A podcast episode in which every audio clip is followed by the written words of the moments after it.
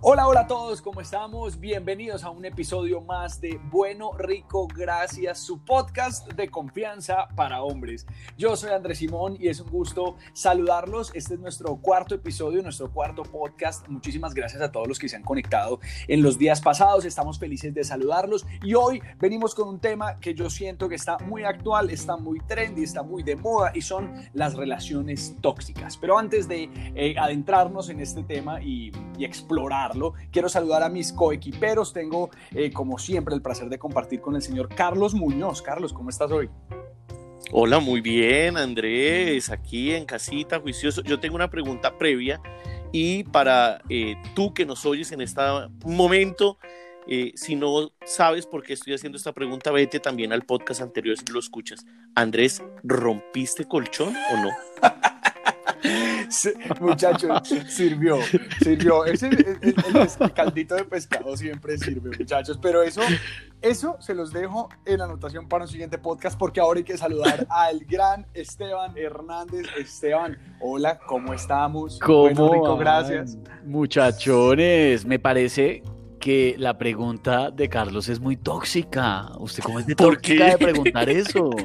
por, favor, si, a Simón el, rompecolchón le funcionó, eso es en la intimidad de su camita. pero, no porque le podemos dar, le podemos dar, ¿Le podemos dar? A nuestro, a nuestro oyente a nuestro oyente le podemos dar garantía de ir hasta la plaza a comerse el rompecolchón que le va a resultar ah. efectivo. Es que, Entonces hay que por Dios, por Dios. Bueno, lo que puedo decir del de colchón es que en efecto funciona y funciona no de forma tóxica, sino al contrario, de forma positiva. Y hoy que nuestro tema del día son las relaciones tóxicas, pues queremos dejarles a ustedes muchachos, eh, hombres que nos están escuchando, cómo identificar si usted está en una relación tóxica, cómo identificar si usted está haciendo parte de algo que es nocivo, de algo ácido de algo agridulce. Entonces, muchachos, yo les tenía, yo les preparé tres cositas que me parecen importantes eh, para darle de consejo a la gente. A ver, número uno, chicos. Primero, siga su intuición y yo creo que eso es lo más importante para usted darse cuenta si está en una relación tóxica. Uno siempre sabe cuando no tiene que seguir en una relación. Lo que pasa es que uno es terco. O sea, uno está en medio de la cosa y la intuición de uno le dice, mm, esto como que no. O uno está en medio de una discusión y dice, como, mm, esto como que no. O uno le están poniendo los cachos y uno sigue ahí a pesar de todo. Entonces es una falta de amor propio y de intuición. El primer consejo que yo les daría para que identifiquen una relación tóxica es escuche, siéntase a usted mismo, eh, mejor dicho, haga una introspección y piense si usted se está dando su lugar y está siguiendo su intuición. Número dos, verifique que el tóxico no sea usted, porque es que eso también sucede, muchachos, como está tan de moda decir, no, bueno, las relaciones tóxicas y todo el mundo es tóxico hoy en día, ¿no? Entonces, verifique que usted no sea el tóxico porque a veces no nos damos cuenta y estamos más controladores de, de lo usual o estamos más dependientes emocionalmente eh, de lo usual y ser dependiente emocional es tóxico. Usted también puede analizar si la otra persona está siendo emocionalmente dependiente con usted o usted lo está haciendo con esa persona. Todos en algún punto, creo yo, esto es como una opinión personal, todos en algún punto eh, de nuestras vidas y de nuestras relaciones hemos sido tóxicos. Eh, si ustedes no lo han sido muchachos, me corregirán, pero yo creo que todo usted lo ha sido, Esteban. Yo creo que sí lo he sido. Si uno acepta que en algún punto ha sido tóxico, porque es normal, todos hemos sido víctimas de toxicidad, pero también hemos sido tóxicos. También eso va relacionado con, con la inmadurez. Uno en la época de la adolescencia y saliendo de la adolescencia, por supuesto que tenía actitudes tóxicas porque uno es inseguro. La toxicidad va muy conectada con la inseguridad, claro, obvio. Claro, claro. ¿Y usted, Carlos, ha sido tóxico? Todos hemos sido tóxicos, ¿no? Absolutamente. Estoy seguro de que he sido tóxico en varios momentos de mi vida, pero, pero bueno, de eso se trata también, de oh, empezar a identificar cuáles son esos comportamientos que no están adecuados y eh, trabajar para corregirlos ser una mejor... Mejor dicho, este podcast debería llamarse ¿Cómo no ser tóxico como Carlitos? ¿Cómo no ser tóxico como Carlos Muñoz? Pero bueno, venga, entonces identifique si usted es la persona tóxica de la relación, eso es importante y por favor sea objetivo, no se crea el dueño del mundo, o sea, no se llene de ego y no crea que usted es perfecto, todos tenemos errores y virtudes, entonces reconózcalo. Y el tercer, eh, digamos, la tercera opinión y el tercer consejo que yo les daría a ustedes es identifique si usted está con una persona que es un vampiro emocional o energético. Hay vampiros energéticos y hay vampiros emocionales. Entonces hay personas que... Eh, puede no ser ni siquiera una relación de pareja, sino en general, que le roban a uno energía.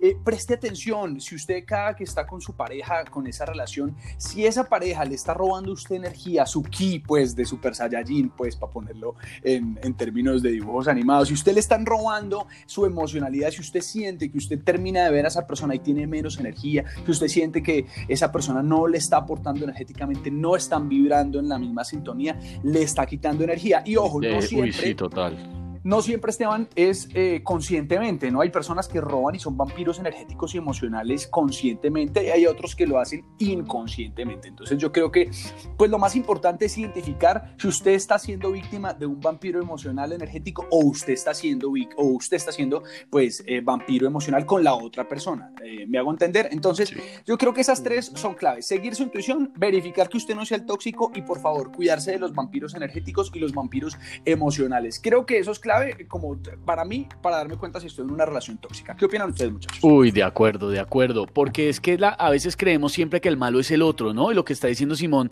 es uno mirarse el ombligo en serio. No siempre hay que echarle la culpa a la otra persona. A veces es uno el tóxico y hay que asumirlo y salir adelante de eso y cambiar y madurar, porque seguir en un círculo en donde uno es el tóxico siempre, muy maluco. Todos tenemos errores, pero la vaina es que si uno no los arregla y endereza el camino, pues ahí es donde se equivoca, por supuesto, ¿o no, Charlie? Además que yo sí creo que uno... Charlie es nuestro ejemplo. Se ríe,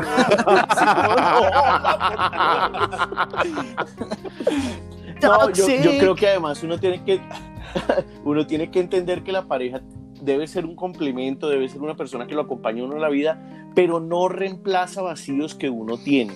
Porque creo que ese es un error que suele pasar en las relaciones. Y es que uno espera que la pareja supla esos vacíos de amor, a esos vacíos sentimentales, de pronto en el hogar, padre, madre, no sé qué, y ahí ya hay un gran error. Uy, sí, completamente de acuerdo, muchachos. Totalmente de acuerdo. Que es que como eh, pasa, a mí me ha pasado, Carlos, no sé si te refieres a eso, como cuando uno está saliendo de una relación y justo conoce a otra persona que medio le gusta, pero termina ahí como supliendo un montón de vacíos e inseguridades que le dejó la relación pasada. ¿A eso te refieres? Sí, sí, sí, pero también hay veces eh, las relaciones en el mismo hogar, muchas veces esa falta de afecto de la madre o esa falta de afecto del padre la gente trata de suplirla con la relación y entonces no termina siendo tu novio o tu novia, sino que tú quieres que haga el papel de papá o de mamá y entonces no es una relación que eh, esté en una armonía absoluta. usted no está buscando papá ni mamá, o sea, obvio, por favor.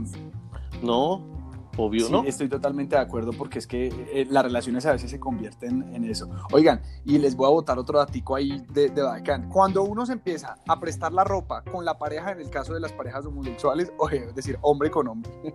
O mujer con mujer, claro. O mujer con mujer.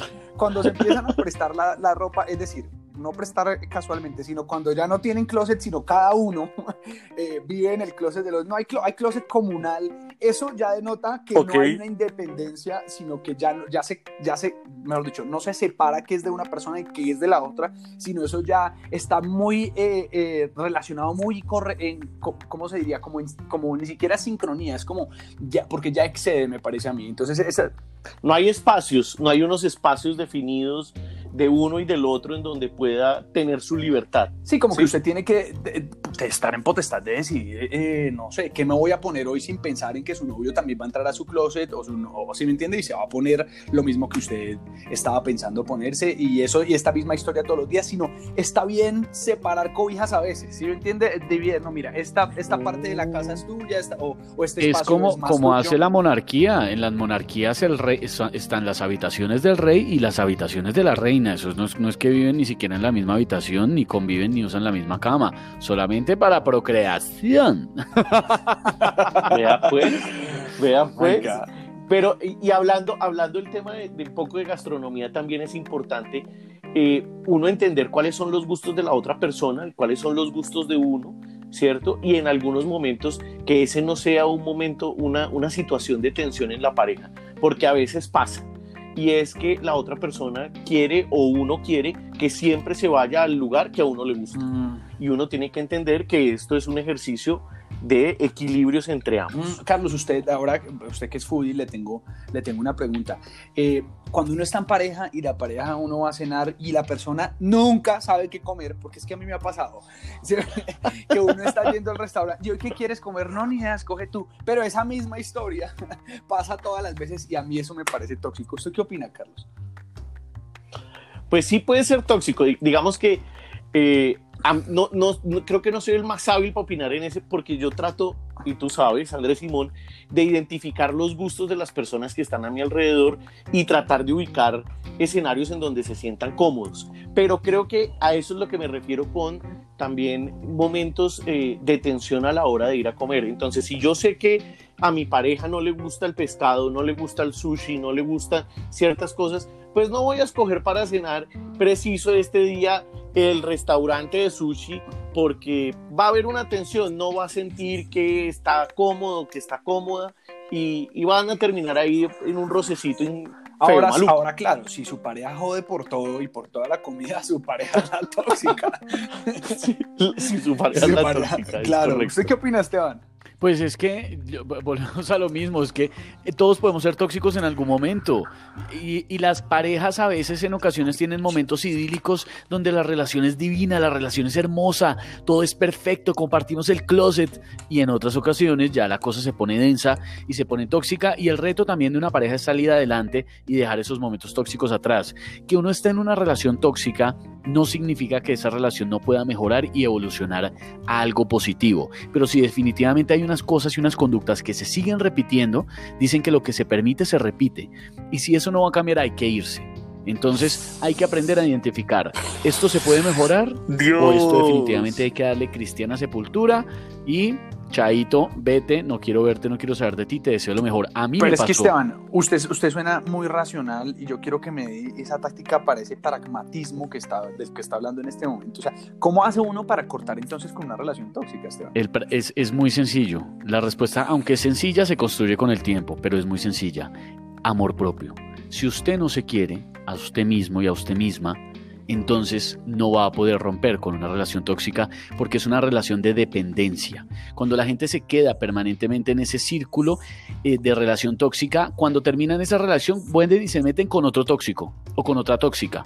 Entonces el del problema a veces es uno y eso hay que identificarlo. Hay que ver, si yo permanentemente doy con personas tóxicas, yo soy parte del problema.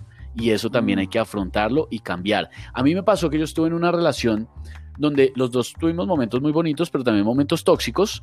Y una de las cosas tóxicas que tenía esa persona, y quiero que los, los amigos que están con nosotros en Bueno Rico Gracias lo tengan en cuenta, porque esto sí que es tóxico. Miren, cuando la pareja no quiere dar el brazo a torcer en una discusión y eso se repite siempre, esa persona no le conviene. Por ejemplo, tuve una pareja que siempre que discutíamos, fuera mi culpa o fuera su culpa, yo tenía que pedir perdón primero y yo tenía que dar el primer paso para que se solucionara el conflicto. Si yo no lo hacía, el conflicto no se arreglaba. Llegamos al punto al que un día hubo un conflicto, fue una bobada, peleamos por una pendejada y ninguno de los dos dio el brazo a torcer porque siempre era yo. Y siempre yo decía, ven, arreglemos, no sé qué. Como esa vez no lo hice yo, hasta ahí llegó la relación. Se terminó y estuvo bien que se terminara. Yo le dije, ¿sabes qué? Mira, te quiero mucho, pero yo creo que lo mejor es que eh, nos quedemos aquí. Te deseo lo mejor, yo sé que tú también me lo deseas a mí y cuando nos encontremos quiero ser capaz de darte un abrazo y decirte que te deseo éxitos en tu vida y mucha luz y que siempre voy a tener un pensamiento bonito hacia ti, pero no más. Identifiquen cuando esa persona siempre quieren que ustedes le rueguen o pidan perdón o le den la razón. Eso es lo más tóxico porque desde esa base del ego, eso está conectado con el ego de esa persona. Y si el ego de esa persona es tan poderoso que es más fuerte que el amor que siente por ti, tú no tienes nada que hacer en ese lugar. Tienes que irte de ese lugar. Tengo pregunta, ¿en cuántos pasos llega uno a ese pragmatismo de Esteban? Porque puede que Como siete relaciones. digamos que yo, he, dado, unos pasos. he dado unos pasos en ese sentido, pero hay unos que todavía no logro, o sea, todavía no logro, todavía no logro ese, espero que nos veamos en un futuro y seamos muy buenos amigos, o te quiera dar un abrazo, no sé Carlos, eso me da no, no, no. que existe también el ex tóxico. o sea, Eh, claro, Uy, el ex claro. tóxico. Uy, no, pero es que el ex tóxico, es que creo que ese es más común, no, no sé qué sea más común si, la, si, si el noviazgo tóxico o el, o el ex tóxico, pero Ambas. pues El ex tóxico va y vuelve, el ex tóxico siempre está buscando cangrejear, el ex tóxico siempre viene un ratico, se está y luego se va y generalmente una de las dos personas termina lastimada en esa cangrejeadera. Entonces, y o sea, esto obviamente no está bien. No, Y- y no, yo te- no estoy diciendo que no esté bien cosa. cangrejear porque yo soy el rey de los cangrejos. Pero, pero, pero si es para, pero es para, si es para hacerle daño a otra persona o para hacerse daño a usted, no lo haga. Ahora, yo sí creo que a algunos nos cuesta más poder identificar si estamos inmersos en una relación tóxica eh, y si eso le está pasando, si usted dice, no, es que yo no logro identificar si estoy en una relación tóxica, necesita un ejemplo, el mejor ejemplo se llama Claudia López e Iván Duque. ¿Qué relación tan tóxica la de ellos dos? La alcaldesa ¿Sí? de Bogotá Se y el presidente de mal, Colombia. entre ellos se, se sacan los chiros al sol, se hacen sentir Oiga. mal, no sé qué, y la sociedad para el traste, bueno. Carlos y Esteban, ¿ustedes imaginan Claudia López eh, cuando Angélica Lozano no se sienta a, a cenar con ella en la mesa, le pone un letrerito de Angélica Lozano a la silla? O sea, No, ¿ustedes se pues. imaginan eh, cómo debe ser esa vaina?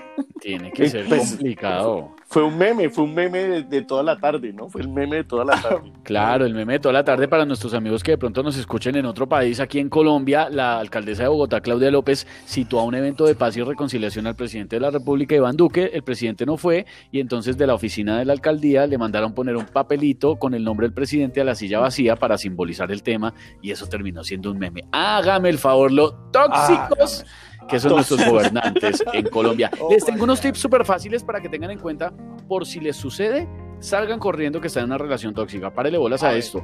Pilas cuando la persona es aparentemente sobreprotectora, pero en realidad se termina convirtiendo como en un paternalismo que siempre están diciéndole cosas desde una superioridad como moral o superioridad de edad o como yo soy más grande, yo como que sé más de estas cosas, tú hazme caso.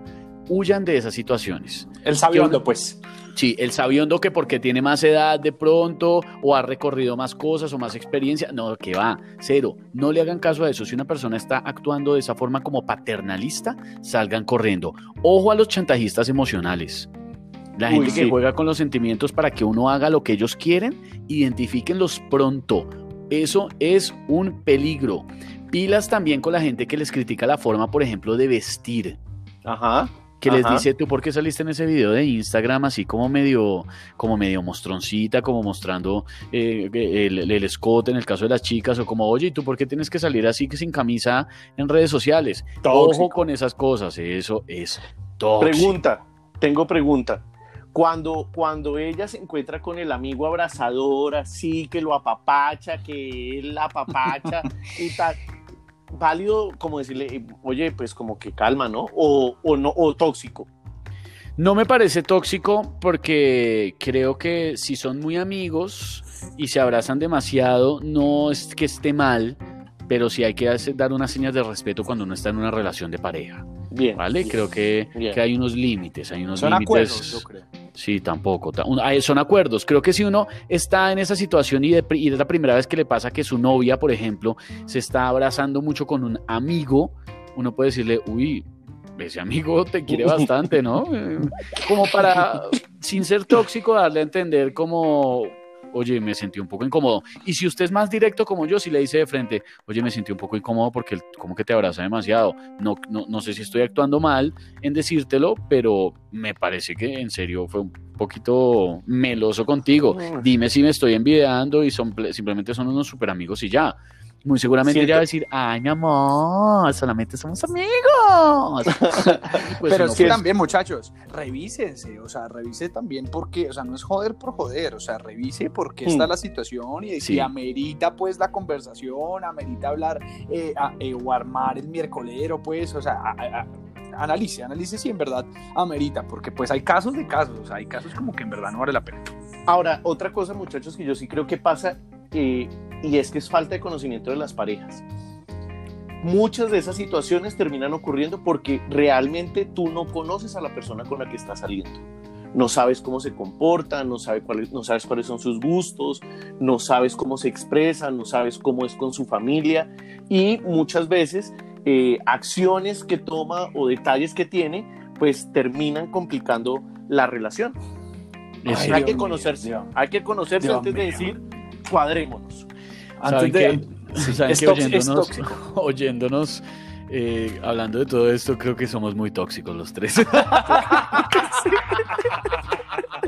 Ay, Dios mío. Dios mío, sí, yo reconozco que sí. Todos reconocemos aquí en esta mesa que hemos sido tóxicos. Bueno.